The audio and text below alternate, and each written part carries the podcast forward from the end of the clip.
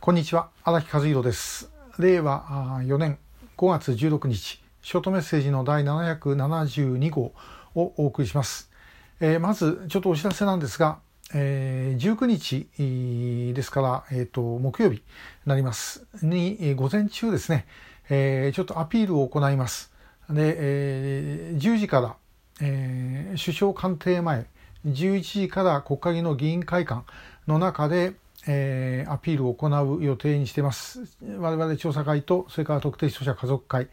え、で、えー、やります。で、この模様は、あのまだちょっと変更あるかもしれませんけども、この私のチャンネルの YouTube で、えー、流そうというふうに思ってますので、また詳しいことはお知らせします。えー、もし、あの可能であればぜひ、えー、ご覧ください。で、前の日に我々調査会の幹事会、それから特定失踪者の家族懇談会やりますので、そこでいろんな議論があります。まあ、そういうことも含めて、あの、お訴えをしようというふうに思ってます。合わせて、さまざまな発表ごとがありますので、それも記者会見の場で、発表する予定になっております。ぜひよろしくお願いいたします。で、さて、えー、今日お話しするのはですね、えー、このところニュースになってますが、北朝鮮でコロナが大変だというお話です。で、もともとあの、北朝鮮のコロナのことを、このショートメッセージでも何回も話をしてまいりました。で、北朝鮮は、あまあ、一人もいないというふうに言い続けてきたんですけど、突然ですね、えー、方針を転換をしたようで、もう大変だというふうにですね、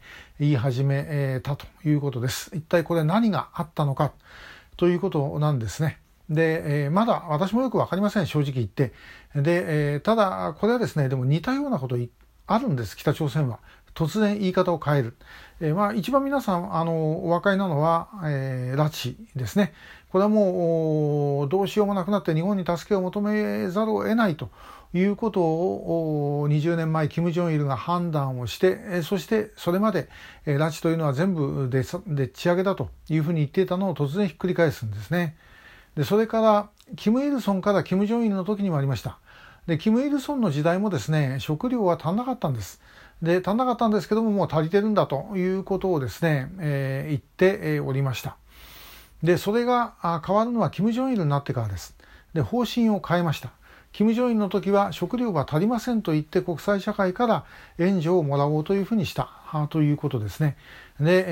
えー、それまで嘘ついたということ全然恥ずかしいとも何とも思わない。これが北朝鮮という国です。まあだから、あの、今でも拉致ですね、全部解決済みとか言ってますけども、あんなもんもう1日でひっくり返りますね。えー、1日どころか1分でひっくり返ります。ということなんです。で、さて、コロナですけども、北朝鮮の医療というのはですね、もう最初から医療崩壊してます。えー、日本とかですね、他の国で医療崩壊が大変だなんていうふうに言ってますけども、北朝鮮はもう今更、えー、崩壊、医療崩壊なんかしないで、もうとっくに崩壊していると。えー、それは平壌の一部の人たちはですね、えー、それはまあある程度しっかりした医療を受けられるかもしれませんけども、それだって、えー、例えば雇用費とかですね、あの、癌になって、えー、治療はフランスで受けてたわけですよね。えー、まあだから結局自分の国の医療だっておそらく一番は、まあ、トップ金正恩なんかは信頼をしていない。で、えー、やっぱ外国の方が信頼できるということなんです。で、いわんや田舎行ったらばどんな状態かっていうのも想像がつきます。で、えー、まあおそらくかなりひどい状態だろうと。しかしこれはもう、もう一昨年からずっと続いてきていることなんですね。それ今た、今、明らかにしただけの話であって実際にはもう相当ひどいことになってる。で、えー、皆さんあのもうこれはもういろんなことを意味してます、えー、発表しなければいけなくなったということ自体が北にとってなんかもうかなり危険な状態だろうということです。で、えー、そしてそういうものにもかかわらずミサイルを撃たなきゃいけないとかで今度は撃ったミサイルをですね、えー、のことについて発表しないとかですねやはり内部がだいぶ混乱を起こしているんだろうというふうに思います。でここでやんなければいけないのはその混乱をですねもっともっとでかくしなきゃいけません。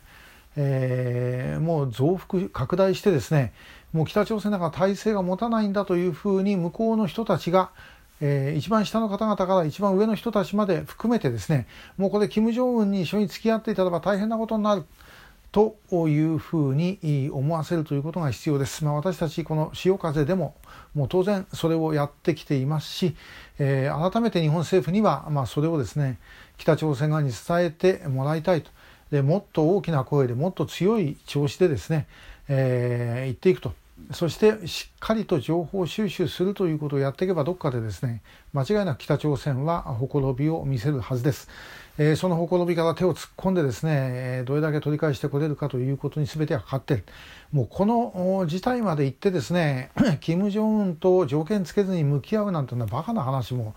いい加減にしてもらいたいというふうに思います。もうそんな時期ではありません。我々が どういうふうにするかということがもう本当に迫られている時期ですから、我々はやはりそれをですね、しっかりと何かチャンスを掴んでいく 努力をしなければいけないというふうに思います。かつて、あの、前にも一回言ったことありますが、えー、エイズ、がですね世界的に流行して脅威になった時にあのエイズについてですね北朝鮮はそんな資本主義の汚れた病気は我が国にはないんだというふうに言ってた。でところがアフリカかなんか出張した軍人かなんかがですね、えー、なんかでかかってきてしまった。で戻ってきてからあその人はですねどうなったかというと西海岸のですね航海の無人島に送られてそこで一生を終えてしまったというようなことです。北朝鮮にできることってそういうようなことしかありません。薬も何もないんですから。ということで我々にとっては向こうにいる拉致被害者ももちろんその危機的な状況については同じだという切迫感を持たなければいけないだろうと思います。いずれにしてもともかく今やることが山ほどあります、えー、19日のアピールもそれをしていきたいと思います。どうか皆さんご協力をよろしくお願いいたします。今日もありがとうございました。